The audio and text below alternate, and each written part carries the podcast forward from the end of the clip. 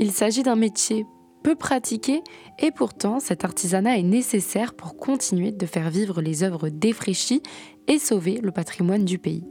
Margot de Baume, restauratrice et conservatrice de tableaux dans l'atelier du pinceau à Chantilly, à 10 km de Creil dans le sud de l'Oise, nous raconte son quotidien et sa passion. Euh, restaurateur-conservateur, c'est un petit peu euh, comme un médecin euh, du patrimoine. En fait, quand on reçoit les œuvres, qu'on nous confie des tableaux, la première chose qu'on se demande, c'est pourquoi l'œuvre nous arrive dans cet état. Par exemple, s'il y a des déchirures, est-ce que c'est un problème de manipulation si le, client ou bien la personne à qui appartient l'œuvre a donné un coup dedans, est-ce que l'œuvre est tombée parce qu'elle était mal accrochée? Ça peut être également un souci de conservation, c'est-à-dire dans le lieu euh, dans lequel a été disposée l'œuvre pendant des années. Ça peut être dans une cave, des fois des greniers. Et forcément, ça a un impact euh, sur, euh, sur l'œuvre en elle-même, puisque par exemple, ça peut développer des moisissures dans des lieux humides, il peut y avoir des insectes qui s'attaquent au châssis, des rongeurs, etc. mais ça peut être également dû aux matériaux même qui constituent l'œuvre, c'est-à-dire quand le peintre a choisi d'utiliser par exemple une toile, si elle a choisi trop lâche ou trop... Par exemple les toiles de coton sont très sensibles à l'humidité et dans le temps elles peuvent se déformer plus facilement que des toiles de lin. Ça peut également provoquer euh, des soulèvements euh, de la peinture, des, écaillages. Donc voilà, il y a plein de facteurs qui peuvent euh, causer des altérations. Une fois qu'on a vu un petit peu cet ensemble-là, nous, notre, notre but en tant que restaurateur, c'est stabiliser d'abord ces altérations. On cherche pas à les supprimer, à les effacer totalement, parce que ça fait partie de l'histoire du tableau, ça fait partie de l'histoire de l'œuvre. Mais par exemple, si on a une grande déchirure, on va chercher à rejointer cette déchirure, à la maintenir par, des systèmes de pièces, par euh, des doublages. Donc un doublage, c'est quand on vient renforcer le revers de l'œuvre avec une autre toile. Euh, si l'œuvre est très encrassée, ben on va chercher à alléger le vernis, à décrasser cette œuvre.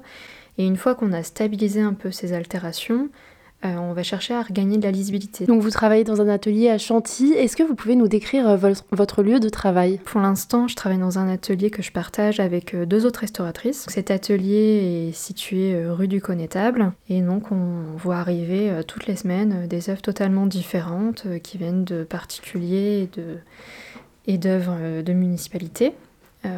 voilà, de tout genre, des œuvres plutôt anciennes, du XVIIIe siècle, voire même avant des fois, et des œuvres plutôt euh, contemporaines. Euh. Et ça a été quoi votre parcours pour en arriver là? Alors, euh, j'ai toujours aimé l'art. depuis mon plus ancien souvenir, j'ai commencé par les beaux-arts de Compiègne. Quand j'étais petite, même à l'école primaire, mes parents ont tout de suite vu que j'étais attirée par le domaine de l'art. Et puis après, j'ai fait un bac en art appliqué à Amiens. Cherchais un métier qui alliait à la fois euh, l'histoire de l'art, l'histoire euh, des œuvres, euh, et un métier qui me permettait de toucher la matière. Donc je me suis renseignée et j'ai découvert ce métier de restaurateur conservateur du patrimoine en faisant un stage. et puis après j'ai fait un master en histoire de l'art, puisque c'était totalement complémentaire avec le métier que je souhaitais faire. Et enfin, j'ai intégré une formation professionnelle euh, sur trois ans sur Paris, euh, je suis sortie. Est-ce qu'il faut forcément être euh, une artiste pour exercer ce métier? Alors justement, non. Il faut pas du tout être artiste. Il faut vraiment dissocier. le restaurateur n'est pas du tout artiste. On ne cherche pas à recréer, surtout si par exemple on a un manque, il manque un visage, quelque chose comme ça. On ne pas du tout inventer. Si on doit absolument recréer alors c'est même pas recréer, mais compléter euh, des, parties du tableau, on va s'appuyer sur des documents. Si par exemple le peintre est référencé et qu'il est connu, on va essayer de voir à peu près comment euh, y peigner, représenter euh, les personnages dans d'autres tableaux. S'il ne l'est pas, on va trouver des petits stratagèmes pour pouvoir donner quand même un résultat correct. Mais non, il ne faut pas euh, être euh, surdoué en dessin, il faut quand même avoir quelques bases au niveau de l'anatomie notamment, pas faire un bras euh, disproportionné. Et puis il faut même un côté un petit peu scientifique à ce métier-là, puisqu'on utilise des solvants, des mélanges de produits. Et on sait très bien que voilà, tel solvant ne va pas avoir le même impact sur un un matériau en particulier par rapport à un autre. Quel impact ça pourrait avoir si vous utilisez justement le mauvais solvant sur euh, la mauvaise toile? L'impact que ça pourrait avoir, alors bien sûr on parle de matériaux euh, inertes, hein, euh, ce n'est pas des êtres humains, donc il n'y a pas de risque mortel, mais le risque qu'il pourrait y avoir c'est qu'on altère l'œuvre en elle-même. au lieu d'alléger un vernis, eh ben, on risque de retirer du, du pigment même du tableau et d'altérer davantage. Ça prend combien de temps du coup de restaurer euh, une œuvre? Alors je suppose que ça varie beaucoup. Oui, tout à fait. Alors ça varie déjà par euh, le fait de la dimension euh, de l'œuvre qu'on nous confie. si on nous ramène un, tableau qui fait 15 cm de haut par rapport à un tableau qui fait 2 mètres, forcément là on ne va pas y passer le même nombre d'heures. Et puis ça dépend aussi de, chaque œuvre, puisqu'il y en a certaines, voilà, qui sont, par exemple, les tableaux du XVIIIe siècle ne réagissent pas du tout de la même manière par rapport à des œuvres récentes. Les pigments sont pas du tout les mêmes. Ils sont plus sensibles au niveau des pigments, euh, au niveau des œuvres récentes que les œuvres anciennes. En parlant des pigments, justement, est-ce qu'il y a des couleurs anciennes qui ont disparu et qu'on n'arrive plus à reproduire aujourd'hui? Au départ, donc je parle de, on va dire même, euh, on va dire le XVIIe siècle, XVIIIe siècle, on utilisait notamment des pigments euh, naturels, donc je parle par exemple des ocres, euh, toutes les, les ocres, les terres, terres de ciel naturelles, etc. Ça, c'était vraiment des pigments qui étaient créés naturellement. Et puis, en fait, avec l'industrie qui est arrivée, on a commencé à créer des, pigments artificiels.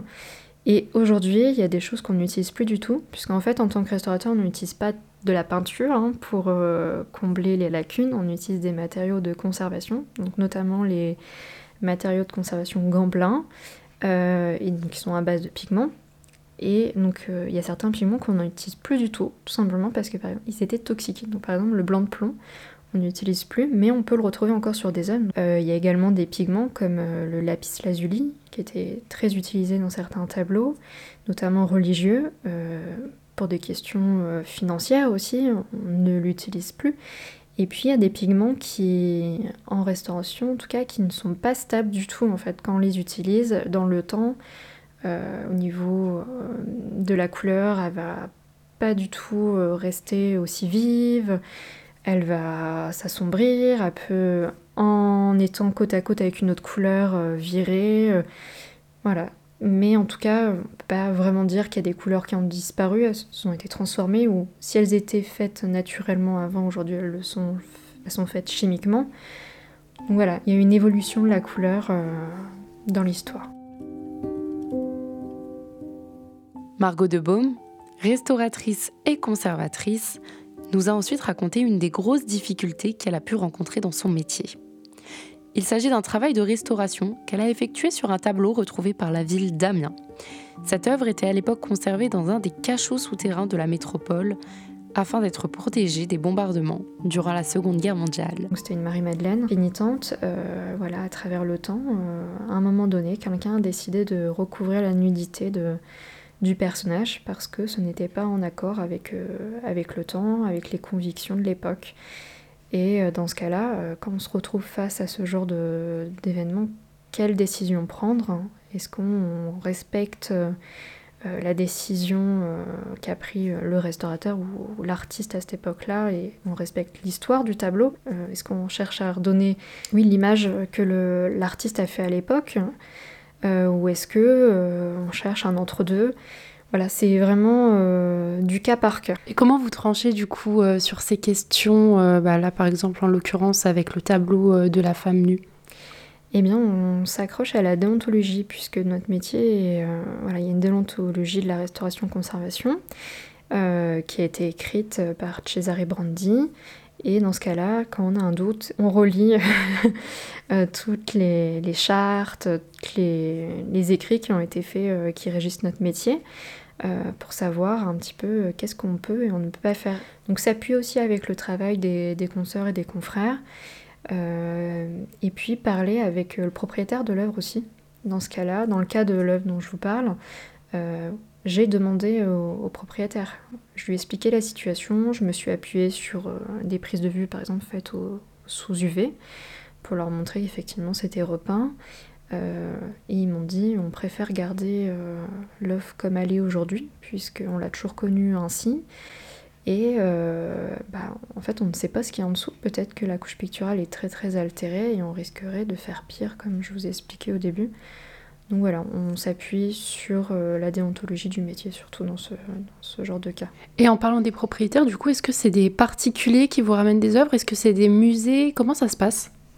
Alors, il faut savoir que euh, en tant que restaurateur conservateur, euh, en fonction des études qu'on a faites, on peut être habilité à travailler dans des monuments historiques, sur des œuvres classées ou non. Donc tout dépend déjà de ce niveau-là. Après, euh, on travaille essentiellement pour des particuliers qui ont euh, des œuvres qu'ils ont héritées ou qu'ils ont achetées près d'antiquaires, à des ventes aux enchères, etc. Euh, mais effectivement, ça peut être pour des, pour des villes qui souhaitent faire restaurer le patrimoine, par exemple, de leurs églises, puisqu'à l'intérieur, on a souvent des tableaux ou des peintures murales. Et effectivement, des petits musées, des collectivités qui souhaitent également redonner un petit coup d'éclat à leur collection. Et c'est quoi du coup le sentiment que vous ressentez justement quand vous travaillez euh, sur des tableaux comme ça qui font partie euh, du patrimoine? Eh bien, beaucoup de fierté, puisqu'on se dit qu'on a entre nos mains euh, quand même voilà, le patrimoine de notre, de notre de notre ville, de notre pays. et puis, un tout petit peu de pression, puisqu'en fait, ce qu'on recherche à faire, c'est euh, léguer aux générations futures euh, des œuvres euh, en bon état. On dit qu'une bonne restauration, entre guillemets, elle doit tenir à peu près une centaine d'années. Vous êtes nombreux à faire ce métier, par exemple dans la région, dans les Hauts-de-France. Est-ce que vous travaillez ou vous connaissez d'autres restauratrices? Alors oui, tout à fait. Dans les Hauts-de-France, on est notamment des femmes, des femmes restauratrices. Euh, et par exemple, dans la région euh, de l'Oise, euh, on a des restaurateurs donc, sur Chantilly, voilà, donc avec les deux collègues avec qui je partage l'atelier, sur Senlis également, du côté de Compiègne. voilà, dans l'Oise, on a déjà quelques collègues. À la découverte du métier de restaurateur-conservateur avec Margot Debaume, un reportage d'Axel Corby pour Radiographite. Cette émission est proposée dans le cadre des productions coopératives des radios associatives du nord de la France. Une coopération qui a reçu le soutien de la région Hauts-de-France.